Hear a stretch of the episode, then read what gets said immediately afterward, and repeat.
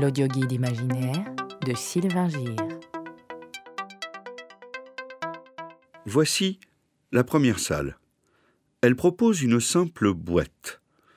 L'artiste y a déposé des objets banals, un condensé de mémoire qu'il espère à la fois personnel et universel. On y trouve pêle-mêle des pièces de monnaie étrangères, des tickets de concert, une mèche de cheveux et des photos d'identité. Un fragment de tissu plein de poussière, des perles tombées d'un collier, des cailloux, pierres et coquillages, du chewing-gum.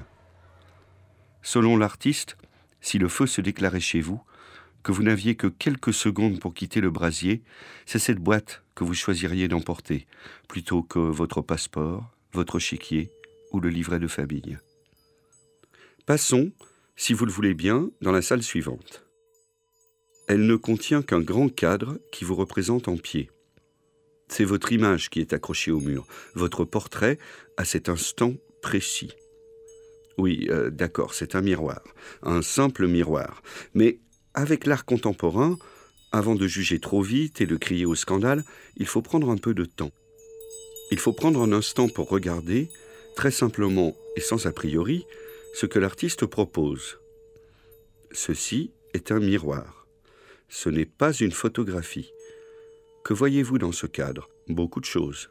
Vous voyez vous-même, aujourd'hui, maintenant. Vous distinguez peut-être des traces de la soirée de la veille. Si vous êtes critique, vous pensez aux travaux de ravalement à faire sur la façade. Selon votre âge, vous risquez aussi d'apercevoir vos parents. En général, les visiteurs ne s'attardent pas dans cette salle. La dernière pièce contraste avec les précédentes. Pour le dire simplement, il y a beaucoup de monde dans cette pièce. Ça circule dans tous les coins.